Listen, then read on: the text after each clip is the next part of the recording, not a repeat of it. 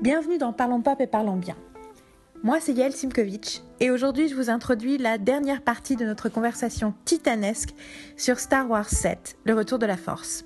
Vu que cette conversation a quand même 9 mois maintenant, j'avais peur qu'elle soit un peu datée. Mais en fait, ces derniers jours, je me dis que plus ça va, plus je vois dans la fiction une myriade de messages qui s'appliquent à nos vies et dont on a besoin, surtout en ce moment. Dans cet épisode, on égrène les étapes du monomythe, on réflexionne sur leur application à la trame des différents Star Wars, puis on reprend à nouveau euh, quelques critiques auxquelles on essaie de répondre, puis on élargit la conversation pour parler de nos théories sur la saga et sa réception. Mais le passage qui a attiré mon attention alors que je réécoutais cette conversation, c'est qu'on a pris le temps de parler du fait que bien que Rey soit l'héroïne, elle n'est pas la seule et que c'est pas que son hero's journey. Sullivan parle de la possibilité de la disparition de l'élu providentiel. Et cela m'a fait chaud au cœur de terminer cette année par un podcast où l'on célèbre le fait que le meilleur vienne du groupe. Parce que plus que jamais, je crois que c'est ensemble qu'on améliore le monde et ça passe par avoir des conversations ensemble sur la culture populaire qui est ben, pour moi un peu notre langage euh, commun, le plus accessible, le plus universel, mais aussi le plus personnel. Bon allez, j'arrête de parler, je vous laisse avec l'épisode. Je vous suggère par contre fortement d'aller sur le site icannotsitstill.com parce que j'ai rempli le poste de liens, de réflexions, de surprises, de plein de choses. Euh, n'hésitez pas à commenter, n'hésitez pas à dire ce que vous en pensez. Et en tout cas, je vous souhaite de très très joyeuses fêtes de fin d'année.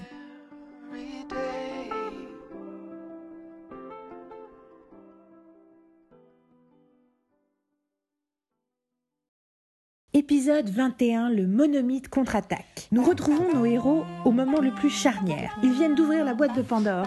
Ils décrivent le fameux monomythe commun à Luke et Ray, qui est la raison pour laquelle tout le monde dit que c'est un remake. Seront-ils vaincre les cyniques?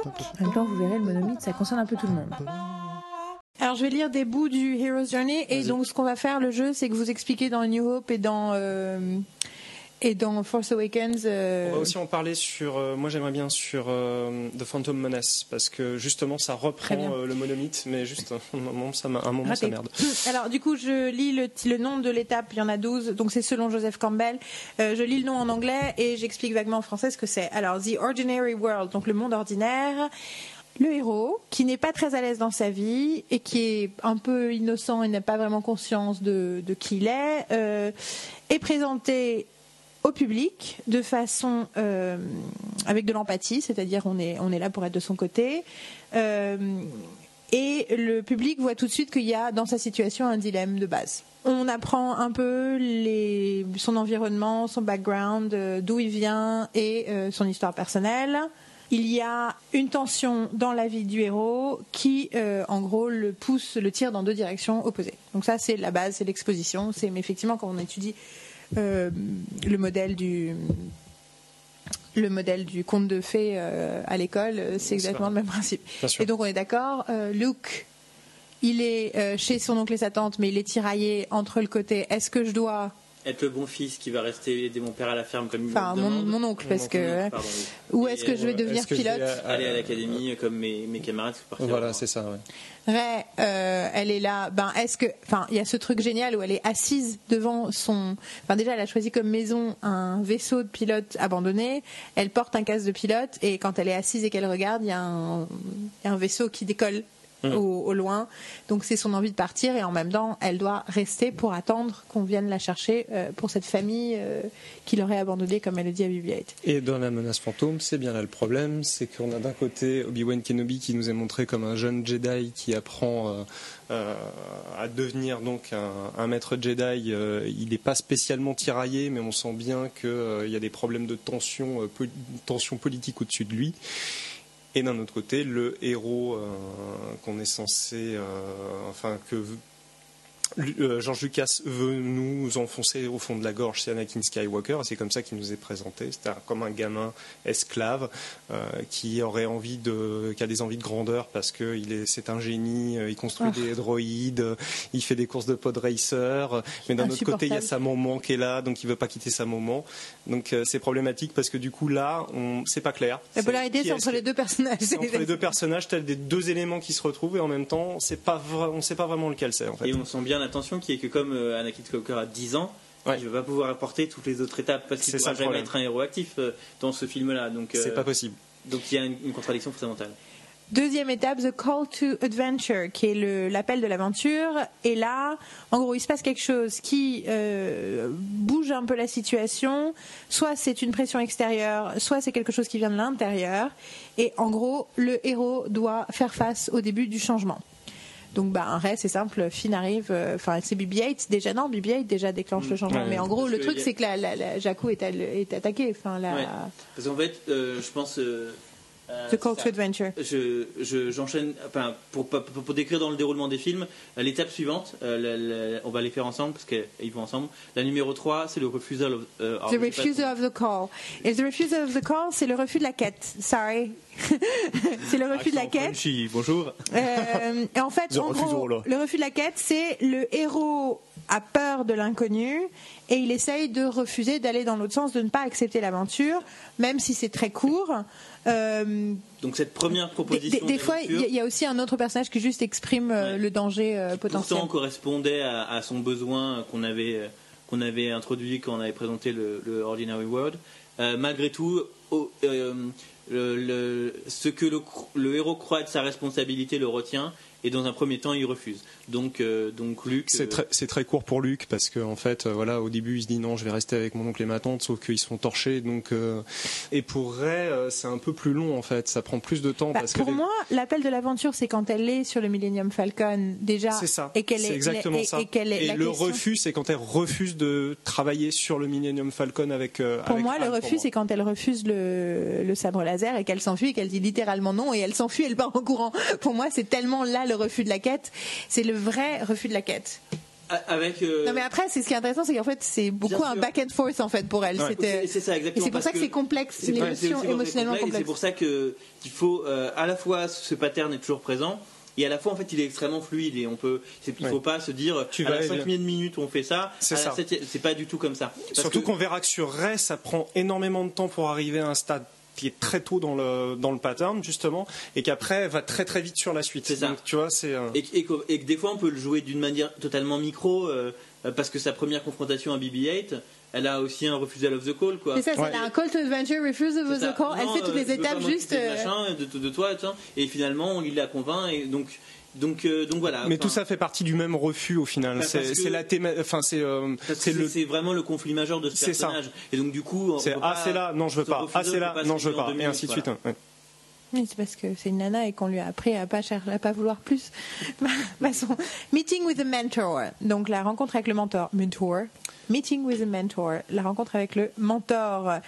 Là, le héros euh, rencontre et donc pour moi c'est Maz. Donc c'est rigolo parce que le refus de la quête, ce serait, enfin c'est compliqué parce que du coup elle aurait refusé la quête avant. Voilà. théorie, ça serait Donc là, Anne, mais euh, ça se vaut. Là, le héros euh, rencontre un, un voyageur des mondes d'un certain âge qui lui donne du training, de l'équipement.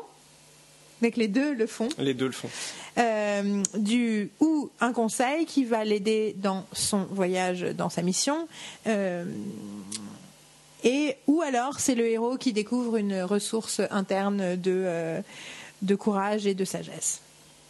Bon, évidemment, le mentor dans euh, New Hope, c'est Obi-Wan Kenobi, mais là, c'est clairement défini. C'est vrai que sur Force Awakens, ça fait un petit peu entre les deux. c'est Maz, c'est Anne. Et dans euh, La menace fantôme, c'est Qui-Gon, mais. Non. C'est le mentor. Si, c'est le mentor du bien C'est film. le mentor d'Obi-Wan, parce que c'est Obi-Wan le héros. Oui, mais quelque part, il est aussi le mentor d'Anakin, même s'il le fait plus sur un mode. euh, je suis curieux, je veux savoir ce que ce que ce garçon euh, est vraiment, mais c'est censé être la figure. D'où la grosse problématique sur laquelle je viendrai à la fin de à à la fin du- de la démonstration pour montrer que le Heroes Journée est complètement perverti et fonctionne pas dans. euh, Mais en même temps, c'est rigolo parce que là, je suis en train de lire la liste et en fait, c'est rigolo. C'est beaucoup A New Hope le respecte beaucoup plus facilement Oui. et A Force Awakens beaucoup moins et mélange les étapes, ce qui Mm. rend l'histoire beaucoup plus intéressante parce que du coup, tu ne sais pas ce qui arrive. Sans parler du fait qu'il n'y a pas qu'un seul héros. Hmm. Non, Bien sûr. Il y en a plusieurs et c'est ça qui est génial, c'est que euh, c'est pas parce que euh, dans New Hope il y a Luke et le héros et les autres sont, on- sont un peu héroïques mais n'ont pas Tu peux de le faire aussi avec journey. Finn, ça. Mais voilà, Finn a aussi un hero's journey. C'est c'est tout le. l'aspect assez intéressant, c'est que c'est typiquement si une personne qui a jamais vu New Hope de sa vie, qui aurait grosso modo notre âge, et qui le verrait aujourd'hui, ça peut être une expérience assez décevante mm. parce qu'en fait euh, c'est tellement, euh, c'est tellement euh, le, le, Casablanca de, la SF ou de la science-fiction même que du coup ça a été recopié 10 milliards de fois. Et que donc du coup le pattern à ce moment-là est, trop simple. Et ce qui était nouveau quand on le voyait en, en 78 ou 17 je ne sais plus. 77 17 là ça, semble vraiment vraiment fatigué et mécanique en fait. Et que donc du coup aujourd'hui il faut s'amuser à jouer un petit peu avec ça. Ou alors euh, ou alors faire des propositions, enfin amener ça ailleurs, parce que euh, je fais un écart, mais on a beaucoup, beaucoup, euh, il y a quelques années, notamment ici en France, critiqué Avatar et, critiqué le scénario d'Avatar. mais ce qui fait qu'Avatar a fait 20 millions d'entrées, c'est parce que on retrouve le monomythe de manière très très, très, très, claire. Et que le, une, nouvelle génération a, a redécouvert le monomythe associé à la découverte d'un monde entièrement nouveau, comme pour la première fois on arrivait à le créer avec Avatar. Je suis d'accord. Du coup, je vais lire euh, assez rapidement les trucs. Vous allez me dire quand il y a un vrai truc qui vous, par rapport à Luke ou par rapport à Rey ou par rapport à on décide c'est qui le héros de, de, Phantom Menace. Donc il y a 5 et Crossing the Threshold qui est intéressant. Donc c'est quand tu traverses, euh, tu traverses le, le seuil, hein, dans le sens de seuil de la porte, mais c'est en gros la fin de l'acte 1. L'acte 1 est sur l'acte d'exposition. C'est le moment où il y a vraiment, c'est pas seulement l'incident déclencheur, c'est vraiment la première grosse décision euh, qui est prise. Le héros accepte sa mission d'une certaine manière. C'est exactement ça. Il, il, il, accepte de quitter le monde ordinaire et d'entrer dans une nouvelle région euh, ou dans des conditions qui, a, qui ont des valeurs et des règles qui ne sont pas familières. Et ce qui est très marrant, c'est que Luc, à partir du moment où il part, il a absolument, euh, il parle jamais de revenir, que Ray, c'est une obsession chez elle. C'est, il faut que je revienne. Ok, j'y vais. On fait cette mission-là, on emmène BB-8 et après je repars. Oui, absolument. Et donc, test allies enemies, le héros est testé et, euh, et en fait, en gros, décide des tri dans ses alliances dans le monde spécial. En fait, c'est vrai que du coup, ça veut dire que la, la rencontre avec le mentor, euh, bah, en fait, oui, c'est la rencontre avec Han. Et Crossing the Threshold, c'est vraiment quand elle arrive, euh, quand elle arrive chez Maz. Ouais. Hmm. et ensuite, donc, elle teste Lies. Effectivement, c'est là qu'elle est l'ennemi. Elle rencontre Kylo Ren. Hmm. Euh, approach, the hero and found allies. Donc, pardon, je commence à lire en anglais. L'approche, le héros et ses euh, alliés, euh, ses nouveaux alliés, se préparent au, au challenge principal du monde spécial, qui est effectivement, une fois que les autres sont arrivés sur Starkiller Base, il faut détruire Starkiller Base. Je pense que c'est ça. Je reste sur Force Awakens, c'est le plus intéressant. Parce que tu regardes après les autres, c'est quoi C'est oui, en fait, c'est là, c'est quoi C'est quand ils ont récupérer Leia. Quand ils doivent récupérer Leia. En fait, la Même les missions de base des deux, il y en a un, c'est récupérer Leia pour New Hope, et l'autre, c'est donner BB-8 à la résistance. C'est ça. Et euh, The Ordeal, donc en gros, vers le milieu de l'histoire, notre héros entre dans un, un, espace central du monde spécial. Bah donc en fait, ça, c'est là où elle se fait torturer et confronte la mort et euh, fait face à son ou sa euh, pire peur. Euh, ah, en fait, c'est ça, c'est la nouvelle vie qui sort de ce moment de mort. Donc ça, c'est pour le coup, c'est la confrontation avec Kylo Ren, en fait, ça. Mm. Donc ça veut dire que oui, donc l'approche est en fait c'est rigolo parce qu'effectivement il y a ce côté où c'est en fait c'est rigolo, on a l'impression que tous les étapes sont inversées pour Ray qu'elle fait l'un après l'autre tout le temps. Enfin, qu'elle fait le 5, 4, 7, 6. Non, mais clairement, c'est là que ça prouve l'intelligence du scénario, c'est que justement, il se. Du coup, tu sais pas où tu vas. Il, et se, il se dit oui, ça existe et c'est euh, une vraie béquille pour tout le récit, mais en même temps, on va aller là, on va aller là, on va aller là, on va la faire hésiter, on va la faire revenir. C'est euh, alors que oui, A New Hope, c'est vraiment, mais point par point, ça suit le truc. Euh. Ou alors, on peut dire effectivement que The Ordeal, c'est quand elle est. L'épreuve, c'est quand ils sont dehors face à Kylo Ren dans la neige. C'est ça le truc aussi, c'est que pendant toute une. Ça revient tout le temps en fait c'est euh, la réalisation de toute façon. Il y a un moment où c'est la réalisation euh, où c'est en gros elle accepte ce qu'elle est. Euh, c'est un héros. c'est le moment où elle récupère le sabre laser qu'elle refuse depuis le départ. Luke, ça vient beaucoup plus tôt. c'est beaucoup plus tôt. À même quand il commence à s'entraîner avec, avec Ben Kenobi, il a accepté le fait que ça soit un héros. Donc c'est ça la grosse différence, c'est que Luke Skywalker accepte d'être un héros au bout de combien? 45 minutes de film, même pas quoi. Mm-hmm. Euh, Ray, c'est plus euh, dans les 20 dernières minutes qu'elle accepte. Alors, les quatre dernières étapes, c'est donc l'étape 9 qui est The Reward, la récompense, où en mm. gros, il y a un trésor, le héros trouve un trésor euh, qu'il a gagné en faisant face à la mort. Pour le coup, euh, enfin, il y a plein de choses qu'on peut trouver, mais il, y a le, mais il y a le fait de réaliser que c'est une Jedi, tout simplement. C'est quand justement elle, elle manipule 007. Euh, oui, aussi, il y a ça aussi, oui, à ce moment-là. Euh. Et euh, il peut y avoir une célébration, mais il y a aussi le danger de perdre le trésor. Donc effectivement, c'est plus James Bond. The Road Back, donc le chemin du retour. En fait, mais en même temps, effectivement, c'est en partant et en rentrant qu'il croise Kylo Ren. Alors, ouais, il y a une théorie selon laquelle elle fait pas The Road Back dans The Force Awakens, en fait. Il y a juste et le reward, c'est Luke Skywalker c'est trouver Luke Skywalker. C'est la récompense, c'est euh, de trouver. Donc tu t'arrêtes, tu vas que jusqu'au 9 et pas les D'après euh, certaines théories, encore une fois, je suis pas un expert. Euh, après, si tu regardes mais Hero's Journey, si tu regardes Le Seigneur des Anneaux, le Hero's Journey, il est sur les trois films. C'est ça. Mais il y a, aussi un truc, il y a aussi un double effet, c'est que même la, trilogie originale, le Hero's Journey fonctionne sur les trois films en continuité. Donc, donc The Road Back, après trois quarts du chemin à travers l'histoire, le héros euh, on euh, est poussé à finir son aventure en quittant le monde spécial, le Special World, euh, pour ramener le trésor à la maison. Donc c'est intéressant parce qu'il y a tout le truc de est-ce que c'est pas ça justement d'aller voir Luke? Il y a en même temps un moment à ce moment-là une chasse chase, non, une poursuite, pardon. Mm. Il y a semblé une poursuite qui montre que la mission est dangereuse. Et enfin, The Resurrection, qui est l'avant-dernier, euh, l'avant-dernière étape, la résurrection, où c'est le climax euh, de l'histoire et le héros est euh, testé de façon très sévère. Alors qu'il est à la limite, sur le point de rentrer, il est purifié par un dernier sacrifice, un autre moment de mort et de renaissance, mais de façon dans un, sur un niveau plus complet et plus haut. Euh, selon l'action du héros, euh, les polarités qui étaient en conflit euh, sont maintenant résolues. C'est pour ça que même si on passe le 9 à la fin, celle-là, le 11, elle existe quand même clairement. Bien sûr le combat contre Kylo Ren. c'est ça. Et, 12, et en même temps, en même temps 12, 12, retour avec l'élixir, le héros rentre à la maison et continue son et continue en ayant un morceau du trésor. Euh, l'histoire bah, de, renaissance avec la stack et le base qui implose, qui redevient un soleil. Enfin, c'est assez, euh, c'est assez euh, évident, quoi. Et puis on peut aussi lire effectivement, enfin. Que, que, que c'est parce qu'elle est à l'élixir et qu'elle le transporte qu'elle va chercher Luc pour lui ramener l'élixir. Non, mais surtout, elle a l'élixir et donc c'est donc ils disent qu'il revient avec un élément du trésor qui a le pouvoir de transformer le monde comme le, le héros a été transformé. Or, elle arrive, elle rentre et à ce moment-là, notre ami R2 fait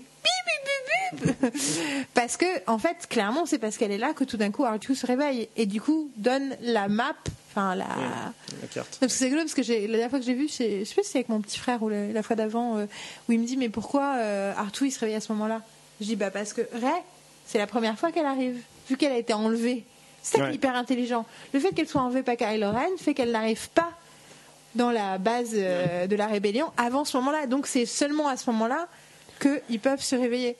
Enfin, que peuvent se réveiller. Sûrement le dernier clin d'œil, hein, parce qu'on va pas en parler pendant des heures, à la menace fantôme, c'est qu'on voit à quel point euh, George Lucas a toujours ça dans la tête, mais ne le fait pas euh, comme il devrait le faire parce que lui-même, je pense, rentrer dans la tête de George Lucas, ça va pas être simple, mais je pense qu'il décide jamais pendant son film qui est son protagoniste.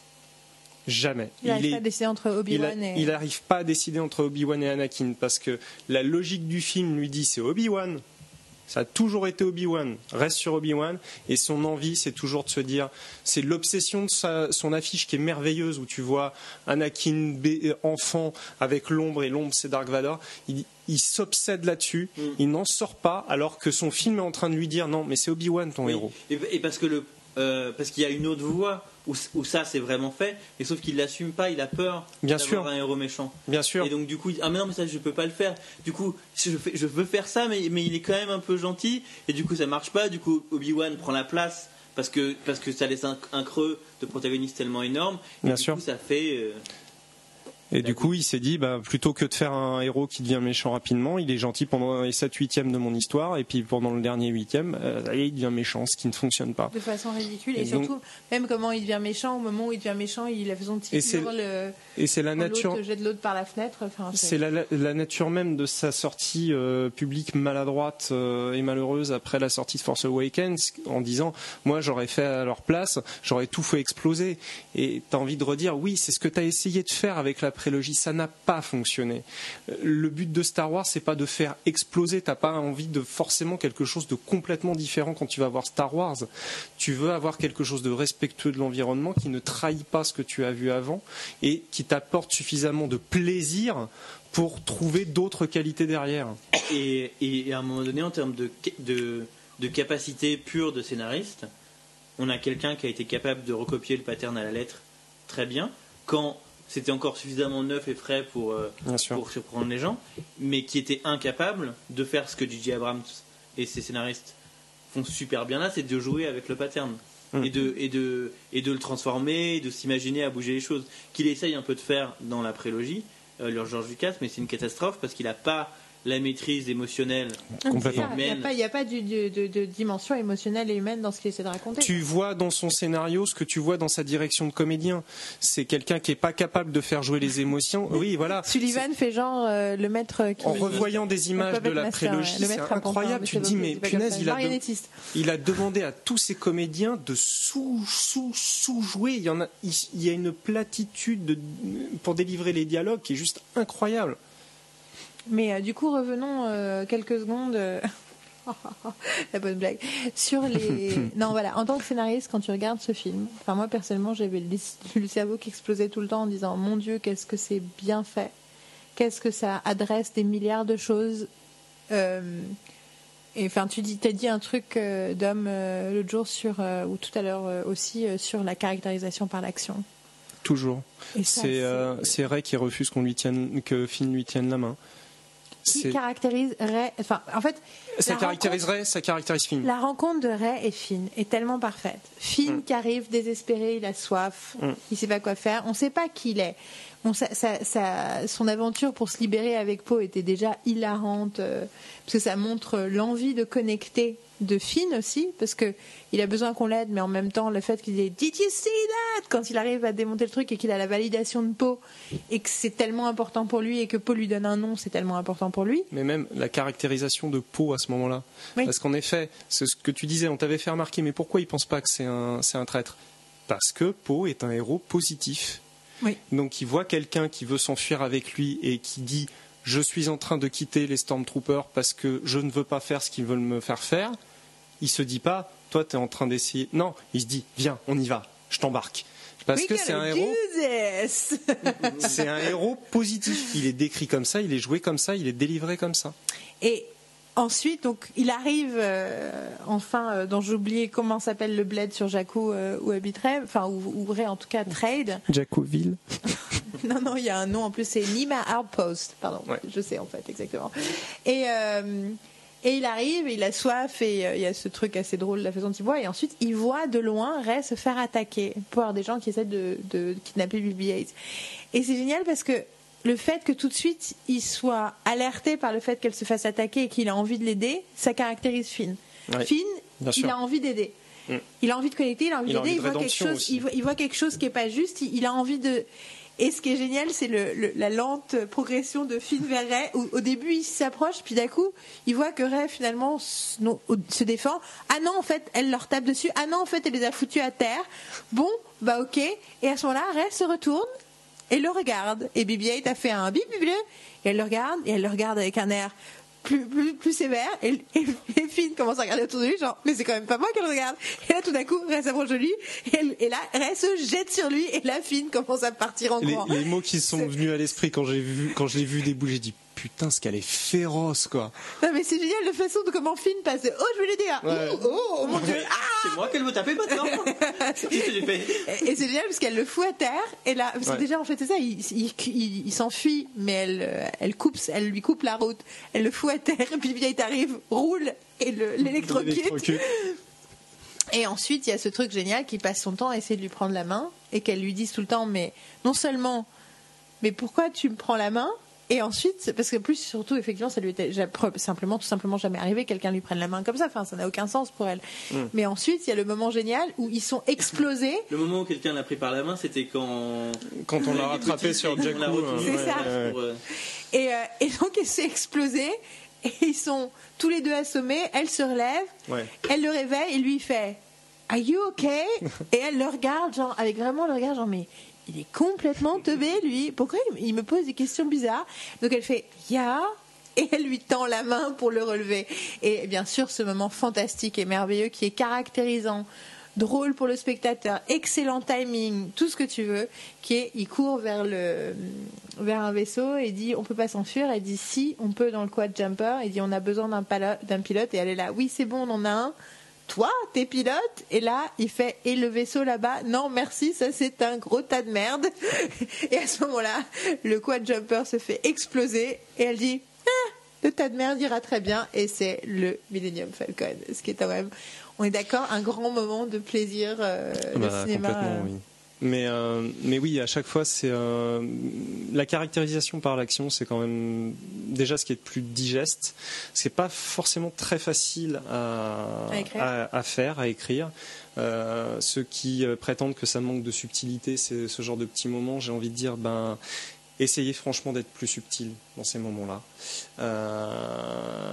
Parce que les lignes de dialogue, non, mais moi j'ai été abandonné sur ma planète. On, Il y en a pas. on n'y en a pas, il n'y en a aucun. Il y a, il y a Finn qui dit euh, My First Battle, euh, qui C'est explique. Mais en c'est une minute et demie et en plus c'est pas de l'exposition parce Non. que nous on le sait. Non, C'est juste sa Il a- façon de le il dire. y a Ray. zéro exposition.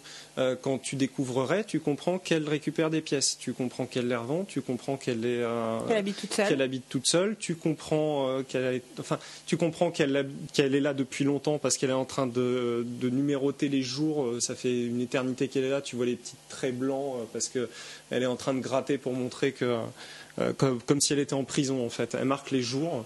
Euh, tout ça, c'est sans une ligne de dialogue. C'est marrant, il y a un gros euh, clin d'œil, je pense, euh, volontaire, en tout cas, à Wally. Oui. C'est quelque part. euh, Ah, c'est très vrai, Ray- j'y avais pas pensé. Ray est caractérisé comme Pour dit Disney, c'est mal. Je jure. est caractérisé comme est caractérisé Wally quelque part, sans une ligne de dialogue ni rien. Tu montres son Il y a un peu quotidien. moins de, de- de musique de Hello Dolly dedans. C'est sûr.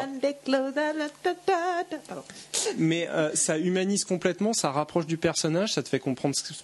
T'as pas besoin de savoir, en- à ce stade, t'as pas besoin de savoir qui l'a laissé sur la planète, t'as pas besoin de savoir vraiment euh, le pourquoi du comment, non, t'as juste besoin de ressentir à ce moment-là. Et tu ressens, ça marche parfaitement. C'est pour ça que je trouve que, euh, oui, la, la caractérisation des personnages est vraiment très réussie. Et un truc intéressant, c'est qu'on a regardé juste avant là, ce, euh, ce- cette vidéo où on nous parlait des scènes qui avaient été coupées dans le film. Ouais. Et du coup, tout ce qui a été coupé, c'est un moment où il y avait justement forcément beaucoup d'expositions narratives. Et beaucoup de politique.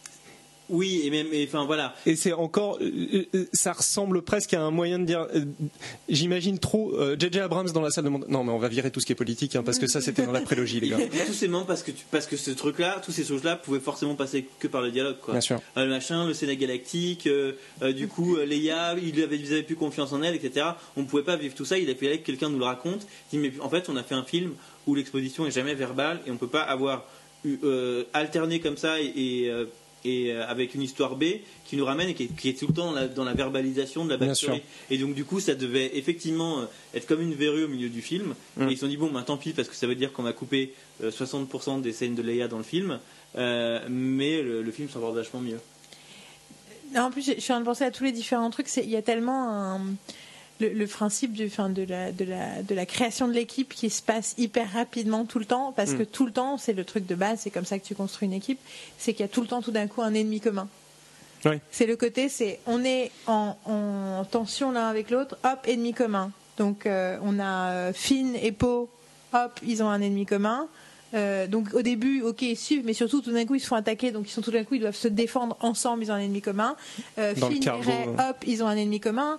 Quelque part, BB-8 et Ray aussi, euh, parce que tout d'un coup, elle, elle, elle a pas, elle est pas, elle a pas spécialement envie de le garder, et à ce moment-là, ils se font attaquer et il y a un truc de kidnap, ça devient, euh, ils ont un ennemi commun. Euh, ils arrivent sur le truc. euh, Le cargo. euh, Ha- Han dit bon bah on les fout dans un pod et on les jette sur la première planète. Hop, ennemi commun, ils se retrouvent tous sur le Millennium. Pareil avec Maz et tout le monde, ils se font attaquer. Euh, et pareil, Finn va partir, sauf que tout d'un coup, ah bah ils ont tué une, enfin ils ont détruit la galaxie, euh, enfin pas la galaxie, la, le système solaire de là où il y avait la République. Donc hop, ennemi commun. Et puis surtout, Ray était enlevée, on veut la sauver ensemble. Enfin, il y a cette espèce de, de truc hyper intelligent et qui, est hyper en fait fonctionnel et, et presque pas Deus ex machina, mais un peu le côté les circonstances poussent l'histoire. Et qui, qui règle formellement cette question, mais pourquoi est-ce qu'ils font confiance?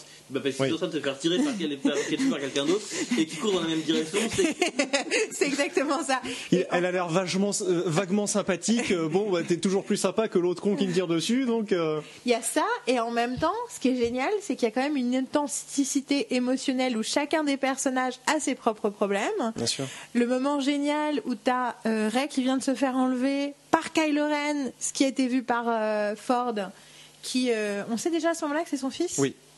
On sait déjà que c'est son fils. Oui, il a dit Your father, Han Solo. Oui, Mm. et donc on l'a, donc il, il voit son fils embarquer Ray sur son vaisseau. Et t'as Finn qui arrive en disant Oh mon Dieu, euh, ils, a été, euh, ils ont enlevé Ray. Et t'as, et t'as Han qui fait Oui, oui, oui, oui, euh, genre, pas maintenant, j'ai d'autres, sais. j'ai d'autres problèmes j'ai d'autres problèmes parce Mm. que il est sur le point de revoir Leia et qu'il est là. je- là tout de suite, j'ai besoin de me concentrer. Avec ce moment génial où t'as Leia et Elle est Han belle cette scène. et C-3PO qui fait Han Solo, it's me, C-3PO. You probably do not rec- recognize me because of my red arm. Ce moment absolument merveilleux euh, avec surtout le gros blanc et là qui fait bon moi euh, vos problèmes, euh, je vais faire un hug à Leia et qui fait un gros câlin à Leia et qui après part.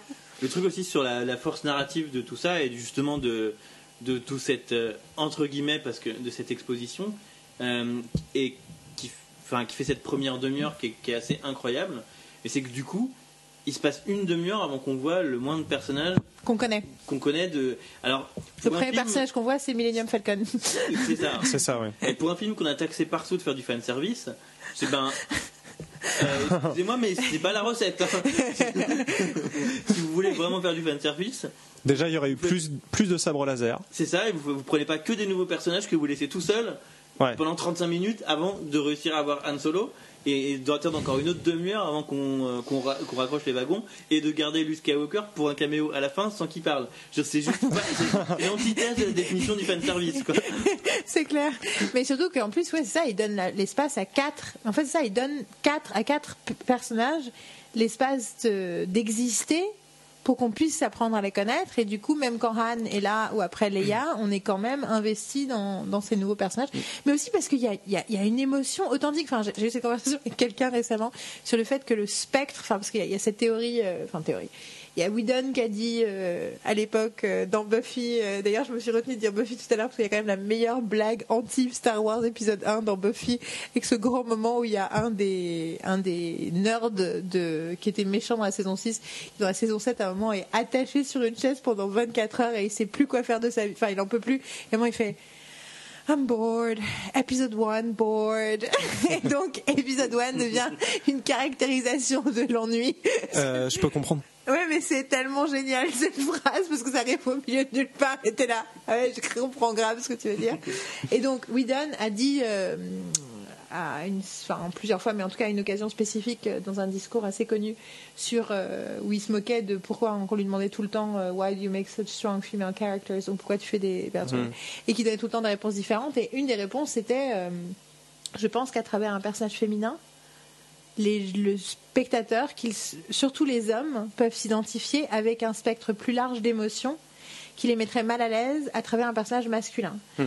Et effectivement, Ray a une vulnérabilité et une force impressionnante. Le spectre de ses émotions est très très large.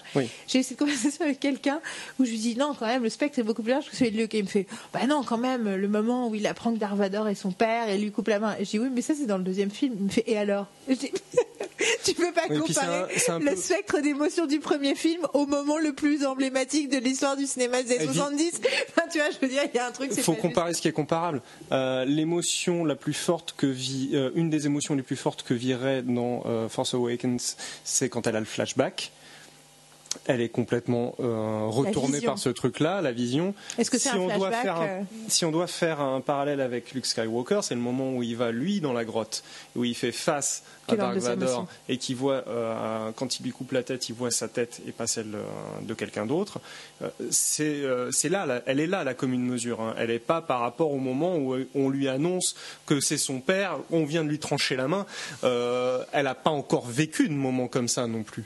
Donc comparer l'un et l'autre, euh, c'est un, peu, ça, euh, tu, peux, tu peux pas comparer le truc le plus fort de la, du deuxième film et probablement de la, une fois de plus de du la parcours de, en général. Oui, puis du parcours de Luke euh, Skywalker, c'est le moment où il est le plus chamboulé, quoi. Il n'y a, pas d'autre moment. Alors que pour le coup, il y a aussi le, enfin dans le premier, il y a aussi le truc avec Kylo Ren, tout ce moment où, enfin parce que quand même soyons clairs, hein, il y a une thématique, une lexicale et euh, gestuelle du viol euh, dans ce moment où Kylo Ren la regarde dormir. et, puis, quand il, lui dit Tu sais que j'obtiens toujours ce que je veux. Non, il dit Tu sais que je peux obtenir ce que je veux. Je peux obtenir ce que je veux. I can take. En plus, je peux prendre ce que, je veux.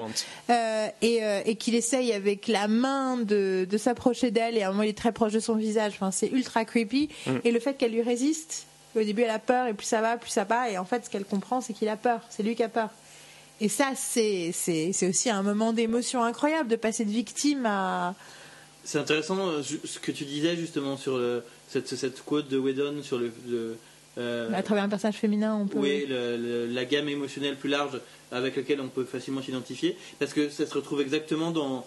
Parce que même si euh, nous on l'a adoré et qu'il a été assez célébré, il y a eu aussi un vrai rejet de Kylo Ren et c'est un carne-sac. C'est qu'à un moment donné, ah, c'est les mots, euh, machin. Effectivement. Et oh, on peut pas s'identifier à ce mec qui est pas assez viril parce qu'il a des émotions, quoi. mais c'est la, preuve de ça, en fait. Excuse-moi, ça me fait tellement euh, Non, mais alors, par contre, j'ai une question à vous poser parce que vous êtes des mecs euh, et je veux savoir si moi c'est juste ma lecture.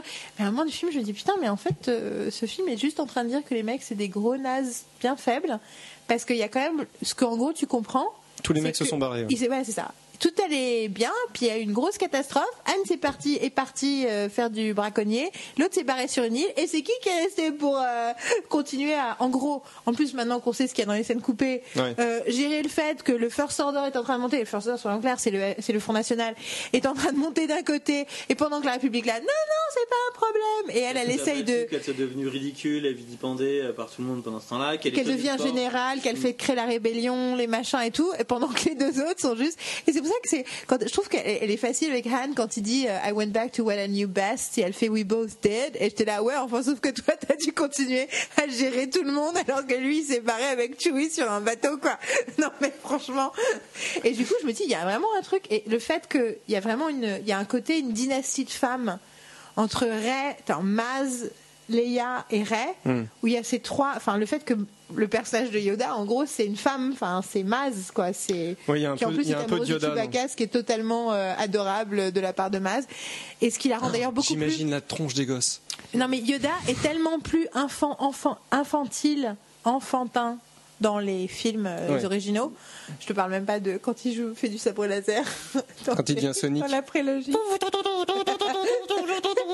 Mon Dieu. Oui, en ce moment. Oh, qu'est-ce que c'est drôle.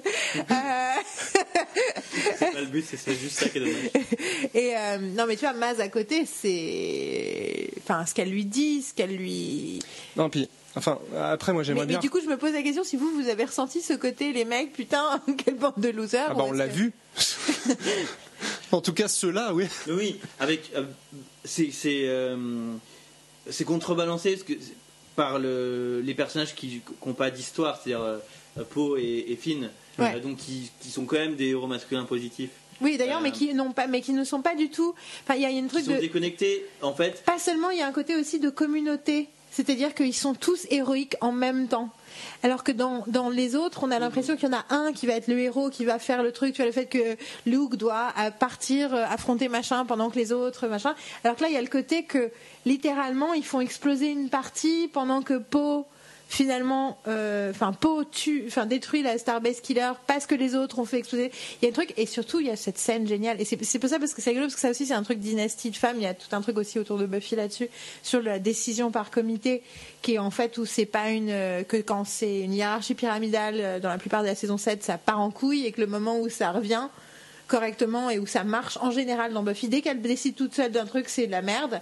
Et dès qu'il y a une décision de communauté et où il n'y a pas, c'est elle le leader, mais il n'y a pas de, hiérarchie pyramidale, ça marche mieux. Et il y a un truc incroyable, c'est que chaque fois qu'il y a un plan dans les autres films, il y a quelqu'un qui explique le plan à tout le monde. Ici, le plan, il est fait par comité. Ils se mettent tous autour de la table, ils partagent toutes les infos et ils fabriquent le plan ensemble. Et ensuite, ils ont tous un rôle différent. Il y a une espèce d'idée de, d'ensemble du groupe plutôt que de l'individu. Et je pense qu'on touche, à mon avis, là assez profondément à ce que raconte pas seulement ce film, mais de ce que va raconter cette trilogie-là, euh, qui est juste qui est justement dans cette confrontation, ce que, que je disais, que le, le, monomique est devenu, est devenu sujet, et donc du coup, c'est une histoire sur la circularité, euh, sur la répétition. Hmm. Et, comment est-ce qu'on est qu'on peut briser le cercle? Et, si oui, comment? Et, et, justement, il y a cet élément dans le cercle d'avant qui est la croyance en l'homme providentiel, euh, en, l'élu, le sauveur, avec un article. Et, euh, et, probable, c'est probablement, c'est une analyse intéressante qu'il faudra confirmer, qu'effectivement on est en train de nous dire peut-être que c'est ça le moyen de briser le cercle, euh, c'est d'arrêter de croire en l'élu avec un article, mais c'est de faire communauté. Mhm. Euh, et, donc là, il y a quelque chose d'intéressant qui rejoint ce, gros truc que je trouve aussi euh, qui, est présent depuis le, départ dans Star Wars et que ce film-là adresse de, manière directe, de manière directe, qui, qui est que le, le mission statement, euh, c'est pas on va éradiquer le côté obscur. Bah euh, on, Luke représente la possibilité de ramener l'équilibre dans la force. Hmm. Le but, l'objectif, c'est l'équilibre dans la force. Donc, donc, et c'est ça, c'est là où il y a eu des équilibres, il y a eu éradication euh, mutuelle et c'est pour ça que là je, enfin que moi j'ai mon encroisement des des, euh, euh, des, des, négatifs etc enfin je suis entièrement d'accord avec toi. Moi j'espère que en fait, c'est l'arrière petite fille de Darth Maul. C'est dit. c'est presque une c'est une vague théorie que j'avais au moment d'expliquer le pourquoi Luke est parti en fait. Pourquoi est-ce qu'il s'est exilé?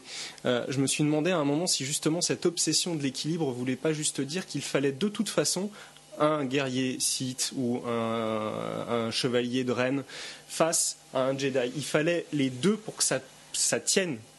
Et donc, je me suis dit, et si Luke n'était pas parti pour permettre que cette dualité soit confort, comment dire, euh, conscrite en une seule personne, Kylo Ren. C'est-à-dire que si lui il part, Kylo Ren il va faire tout le temps comme ça, de l'un à l'autre, sans arrêt. Et ça pourra jamais fonctionner vraiment. Que s'il revient, il peut révéler euh, Kylo Ren.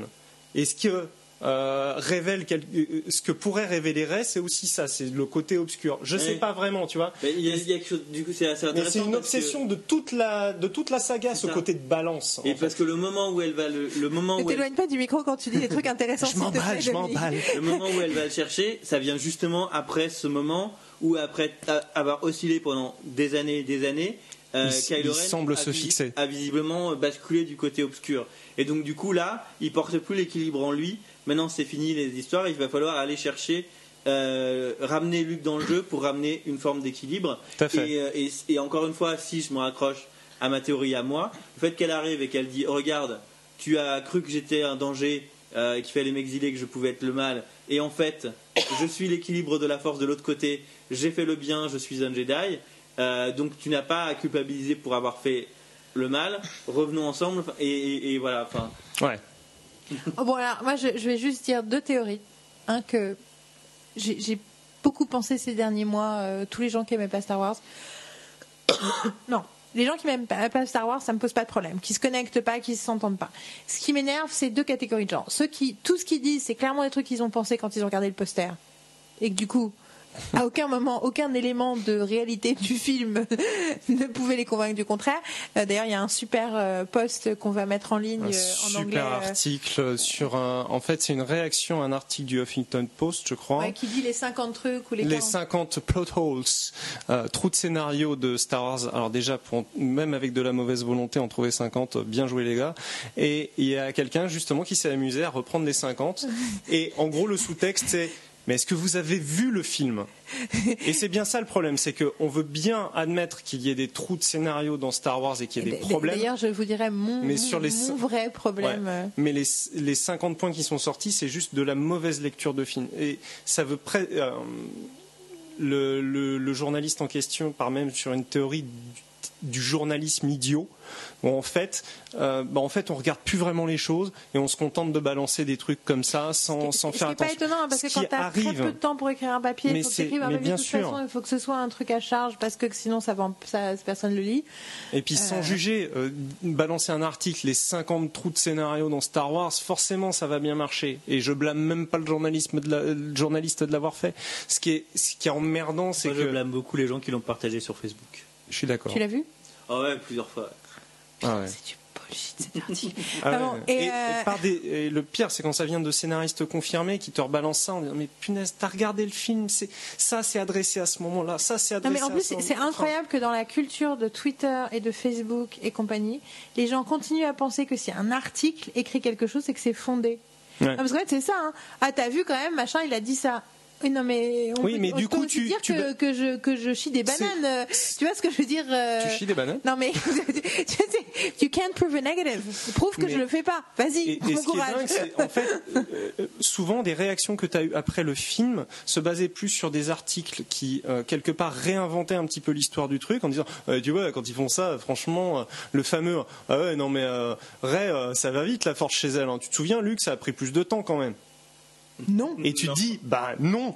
Parce que Luc, il avait jamais entendu parler de- du fait que la force pouvait éventuellement exister. Donc en un voyage en vaisseau, il apprend le concept, machin, il arrive à le maîtriser. Elle, elle le sait déjà. Elle sait c'est quoi la force. Elle, elle connaît les Est-ce qu'elle sait déjà ce que c'est la force Bah oui, puisqu'elle connaît les Jedi.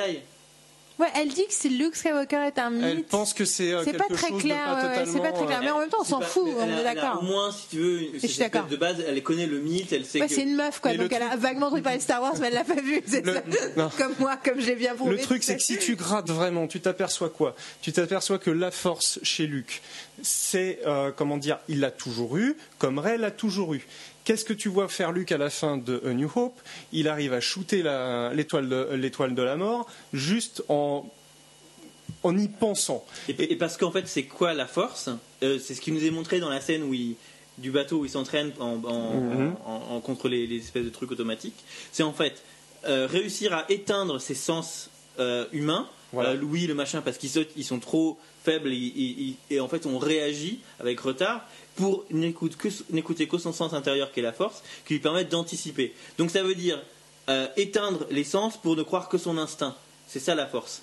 Euh, et, pour moi, cette composante-là, euh, Ray, elle, en a déjà une forte intuition Mais bien sans sûr. personne lui Et- besoin de lui dire. et- ce, qui n'est vraiment pas le cas de Et- où on a besoin de lui commencer du début de l'histoire, lui. Mais même au niveau de la capacité en elle-même, il arrive à shooter un truc super précis juste avec la pensée. Et il te dit depuis le début du film qu'il arrive à shooter des, euh, comment dire, des, je sais plus quel nom de bestiole, euh, de super loin. Donc tu te dis quelque part, bah si, il maîtrisait déjà un peu, juste il savait pas ce que c'était. Et Ray, qu'est-ce qu'elle a fait toute sa vie. Elle s'est battue au bâton pour se défendre. Qu'est-ce qu'elle fait à la fin Elle se bat au sabre laser. Le sabre laser, le bâton, c'est un peu les mêmes principes, donc c'est pas choquant qu'elle sache se battre au combat corps à corps. Et elle arrive à euh, influer sur la pensée des gens. Elle a dû rencontrer des abrutis qui ont, dû lui, qui ont C'est clair. voulu lui faire changer d'avis et qu'elle a réussi à retourner. Mais Tu veux dire qu'une femme qui vit seule, euh, une jolie adolescente, aurait rencontré des hommes lourds dans sa vie? Non, jamais, ça n'existe pas. C'est clair. Donc moi, ma théorie, c'est que euh, les haters, c'est ceux qui sont absorbés par le côté obscur. C'est-à-dire qu'en fait, ce qui est très drôle, c'est que toute la conversation autour de Star Wars est une métaphore pour la force. C'est-à-dire que tu as ceux qui décident de sombrer dans le côté obscur et de euh, la, la colère, la rage, la haine, et ceux qui décident de dire non non euh, je vais regarder la lumière. Parce que c'est pas que c'est parfait le film. C'est juste qu'on est- c'est vraiment et en fait c'est incroyable parce que j'y pensais beaucoup après et je pense que mais c'est un truc auquel je pense depuis des années. Vis-à-vis de tous les enfin tu, tu vois quand tu as des réactions des fois de backlash par rapport à certains trucs c'est en fait tu as un choix face à une œuvre. Tu peux essayer de connecter ou essayer de te distancer. Et après des fois tu essaies de te connecter. Moi par exemple Pacific Rim j'ai essayé de me connecter et à un moment j'ai fait Ugh.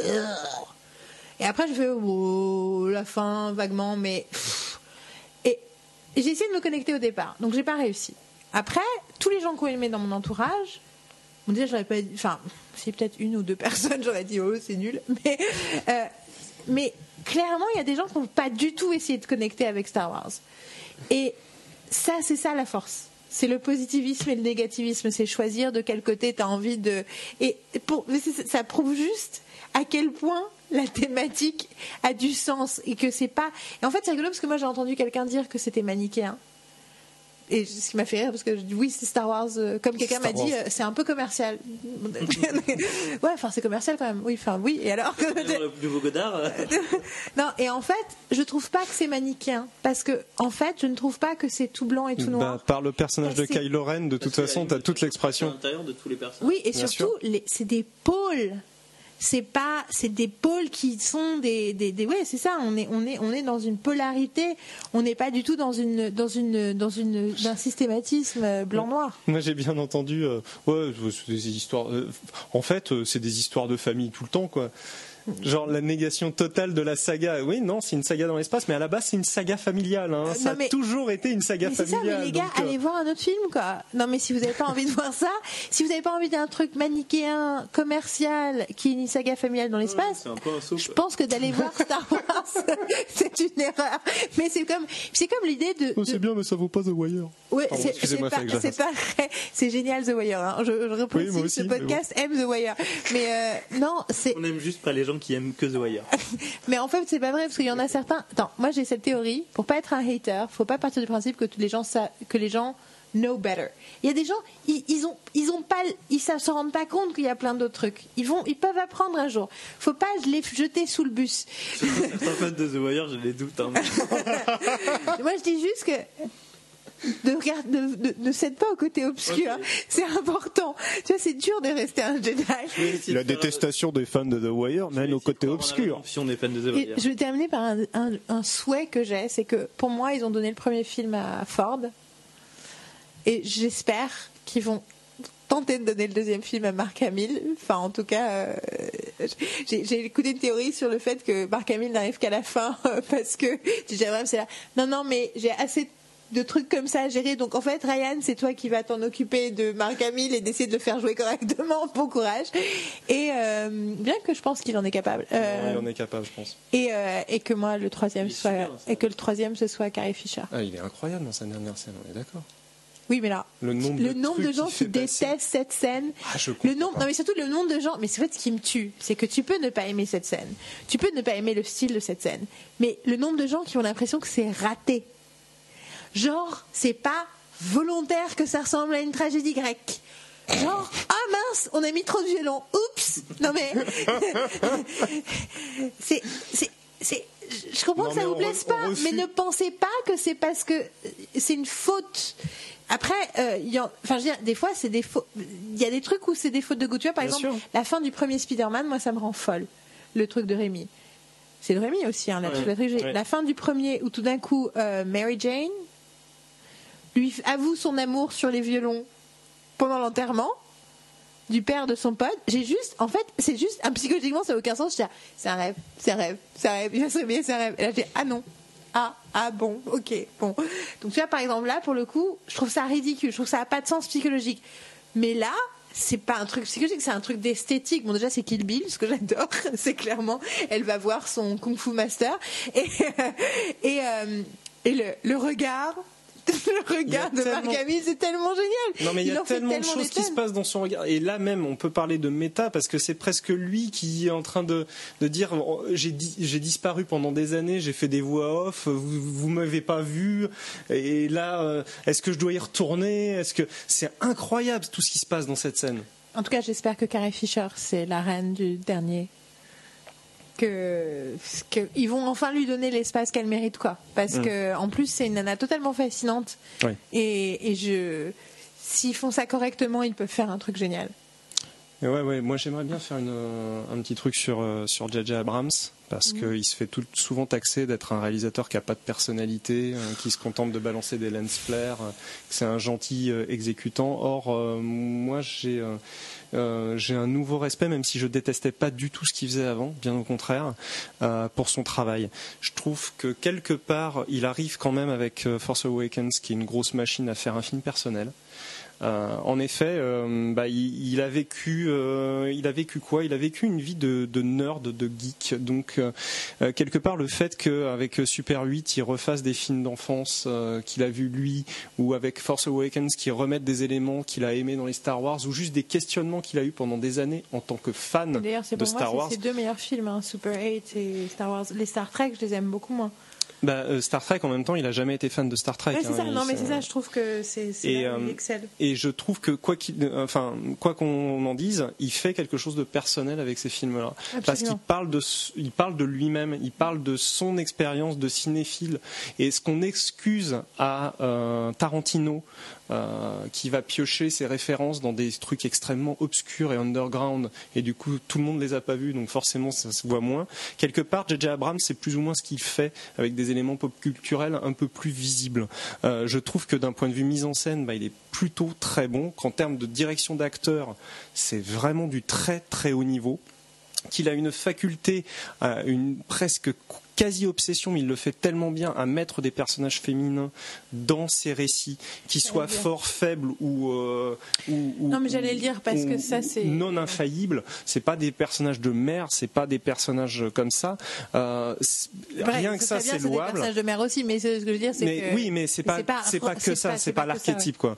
Et euh, et il y a des il y a des plans absolument incroyables dans Force Awakens. Le moi il y a un plan qui me revient en tête, c'est quand le Star Killer Base balance sa première salle et que tu as Kylo Ren qui est debout de dos et qui regarde le, rayon euh, passer devant lui, la scène est juste merveilleuse. elle, était, elle était merveilleuse dans le trailer déjà. C'était le moment où j'avais des frissons et dans le film, elle est. Oh et euh, on le fait chier avec ses lens flares. Là, il l'utilise une fois, il l'utilise sur cette scène-là et ça te fout juste des frissons dans le dos. Mhm. Non, il y a un vrai sens. Il y a, après, oui, euh, il fait du cinéma commercial. Non, mais, en même temps, en même temps, c'est pas un, c'est pas un. Je veux dire, faut arrêter aussi ce délire. Ça, c'est vraiment un délire de, de gens qui qui n'ont aucun rapport avec l'industrie. Euh, moi, j'ai entendu la conversation, entendu les super arguments. Non, mais c'est normal que ça plaise. Ils sont mis à plusieurs pour faire un truc qui plaisait, donc. Euh. Bah oui, mais non, il y avait tellement de moyens de le louper ce truc-là. Comme si tous les mecs qui se mettaient à plusieurs. Le boulot, le boulot de JJ Abrams quand même. non, non, mais le pire, c'est qu'il te dit ça pour te dire. Et moi, j'étais là, mais tous les films font ça. Et là, ils me font. Bah, c'est pas la bonne démarche. Non, puis on... non, mais ça, c'est les gens. Et puis on oublie aussi que. C'est un archéologue qui m'a dit ça. Et j'étais là. non, mais... on oublie aussi dans ce cas-là que Hitchcock faisait du cinéma commercial aussi. Il est considéré comme un maître, mais, c'était du cinéma de studio commercial. Le délire de art commerce, c'est une invention de la fin du 19e siècle. Mozart n'était jamais aussi content que quand il avait tellement gagné d'argent qu'il n'avait pas besoin d'écrire de musique. Donc faut arrêter ce délire. Quoi. moi, ce que je trouve incroyable, c'est quand même J.J. Euh, Abrams, c'est un mec qui avait toujours refusé de se remettre dans l'univers Star Wars. Il, a toujours dit s'ils refont un autre Star Wars, je veux pas être euh, dessus parce qu'il se disait je suis trop fan du truc, j'y arriverai pas. Euh, résultat, non seulement il le fait, mais en plus, il ne se loupe pas. Il fait même un truc qui permet, euh, où il y a énormément de choses à analyser et où il y a des nouvelles choses. Comme nous l'avons prouvé. ça ne fait, pas juste trois heures qu'on en parle. Et il le fait en mettant. Ça fait trois mois qu'on en parle déjà. Euh, en même temps, il arrive à y mettre sa patte parce que je suis désolé, je vois, je, le vois très bien dans ce film-là. il n'y a pas de problème. Je vois ses obsessions, je vois les choses qui lui plaisent. Euh, Et on n'a pas encore commencé à, répondre, à raconter ça, mais et il fait effectivement ce qu'il promet dès le début. This will start to make things right. Et il, adresse tellement de choses. Tous les problèmes qu'on avait avec la. Il dit quoi? Il dit les, euh, les Stormtroopers. Vous vous êtes demandé s'il y avait des êtres vivants dedans et si s'ils avaient une âme. Oui, ils en ont une. Oui, regardez, on en a un. Et il, euh, on, on, a tous été emmerdés par l'histoire des midi-chloriens qu'est-ce qui fait par le personnage de Maz et la façon dont elle en parle et la façon dont c'est traité de manière mythologique avant, elle remet la force comme quelque chose de mystique, comme quelque chose qui nous entoure. On parle plus des midi-chloriens, c'est terminé. Il, il, adresse tellement de trucs qui ne fonctionnaient pas dans la prélogie en disant non non mais attendez, on va on va refaire. Il revient sur les effets pratiques et pas sur des effets numériques. Enfin, le, oui, c'est une œuvre de fan, mais c'est une œuvre de fan éclairée. Et en même temps, heureusement que c'est une œuvre de fan. C'est ça le, le point.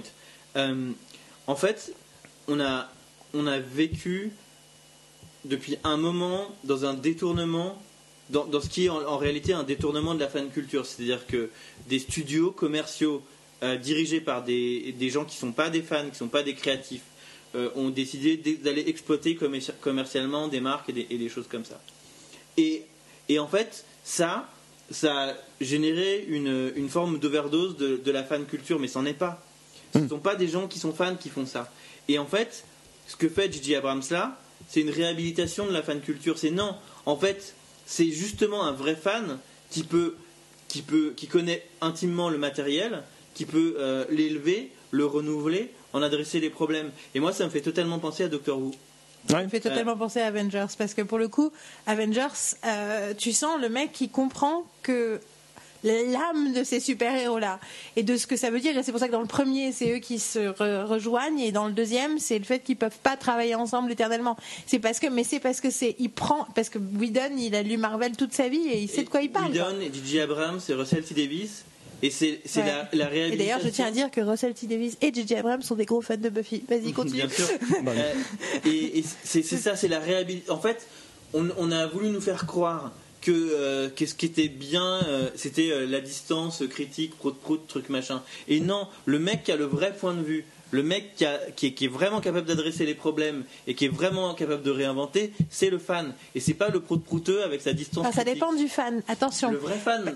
Oui, mais le fan qui est éclairé et le fan bien qui sûr. est et qui a des capacités parce que n'importe quel fan n'aurait pas pu le faire. Non, et puis surtout il y a cette idée, mais ça c'est l'idée que j'ai depuis longtemps. C'est j'ai toute une théorie sur la différence entre le Seigneur des Anneaux et Harry Potter. Où le Seigneur des Anneaux, je trouve ça bien, mais je trouve ça froid.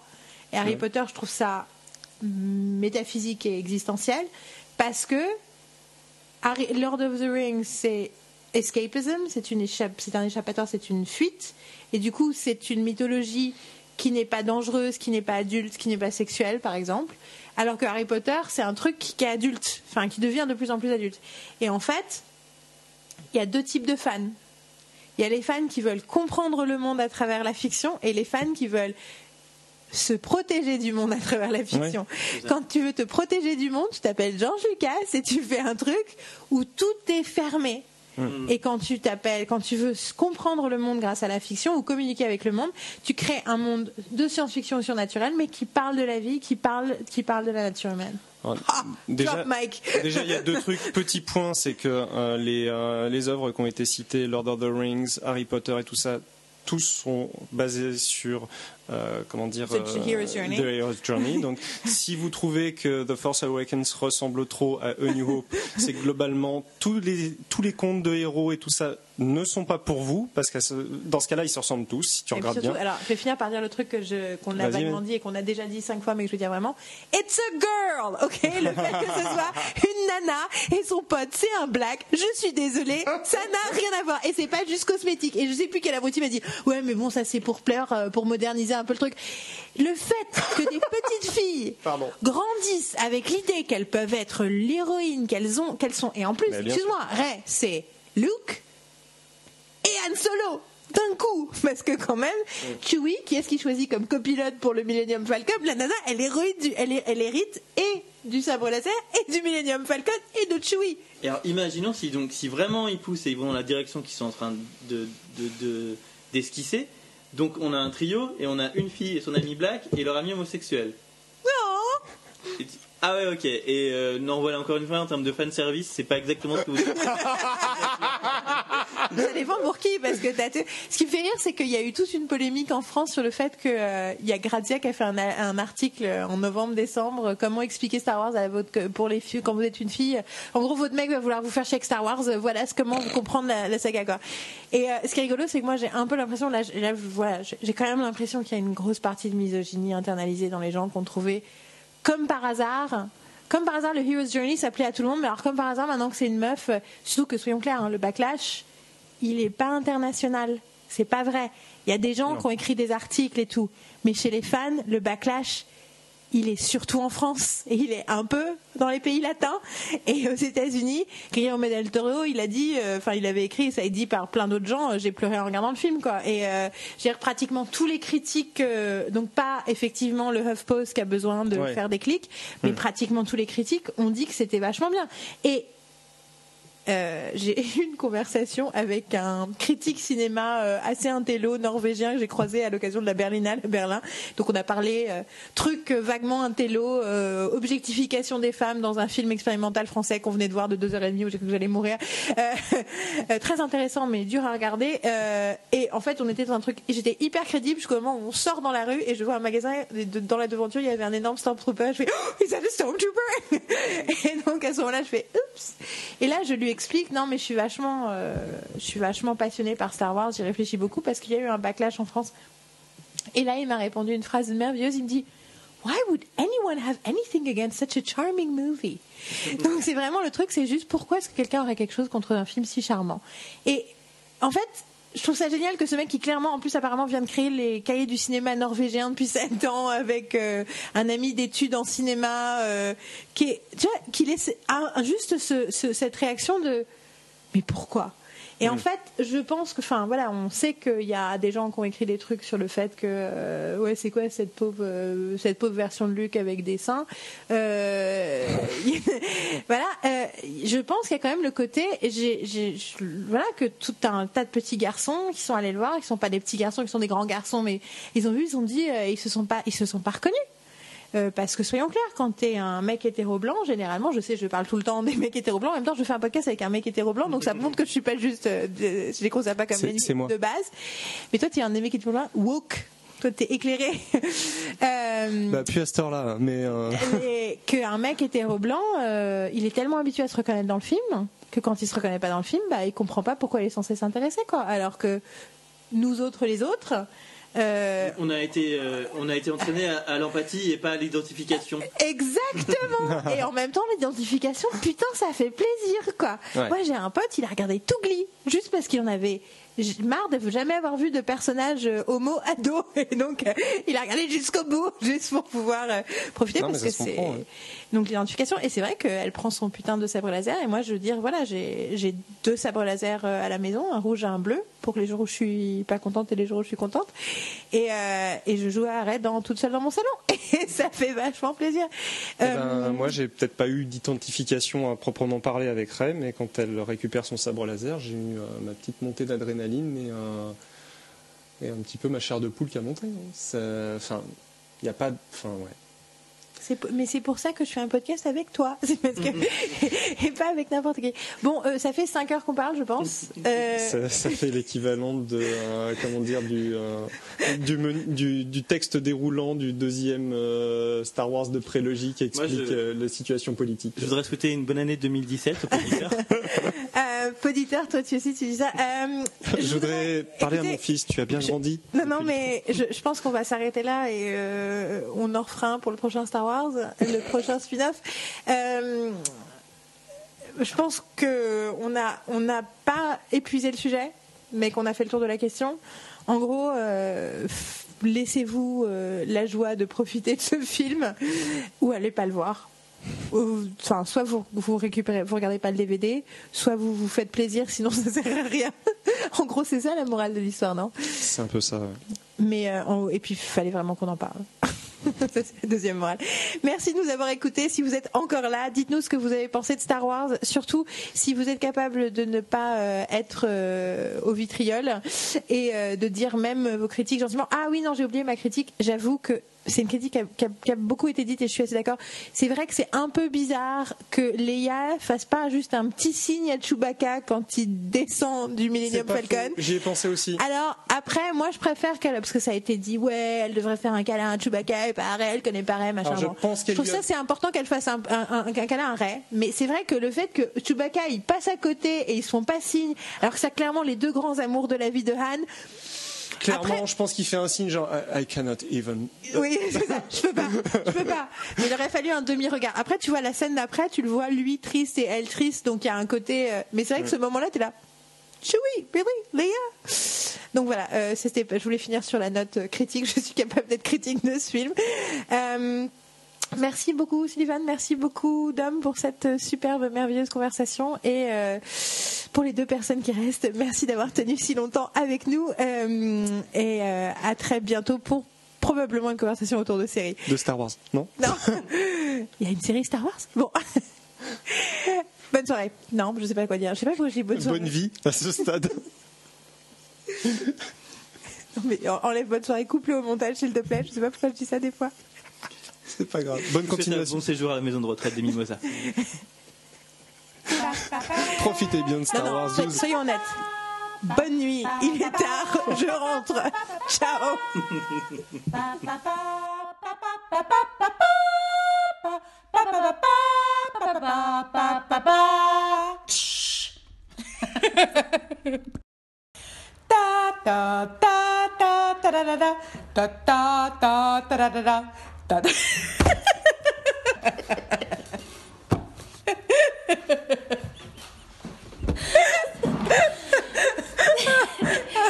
T'étais vraiment dedans. Excuse-moi, mais comme t'as rigolé avant, on était déjà en pause, mais en fait, ça- non mais non non, c'est parfait, c'est un bloopers. On a- on n'avait pas de bloopers pour Star Wars. Ta, ta, ta, ta, ta. C'était faux ce Non, que chanté.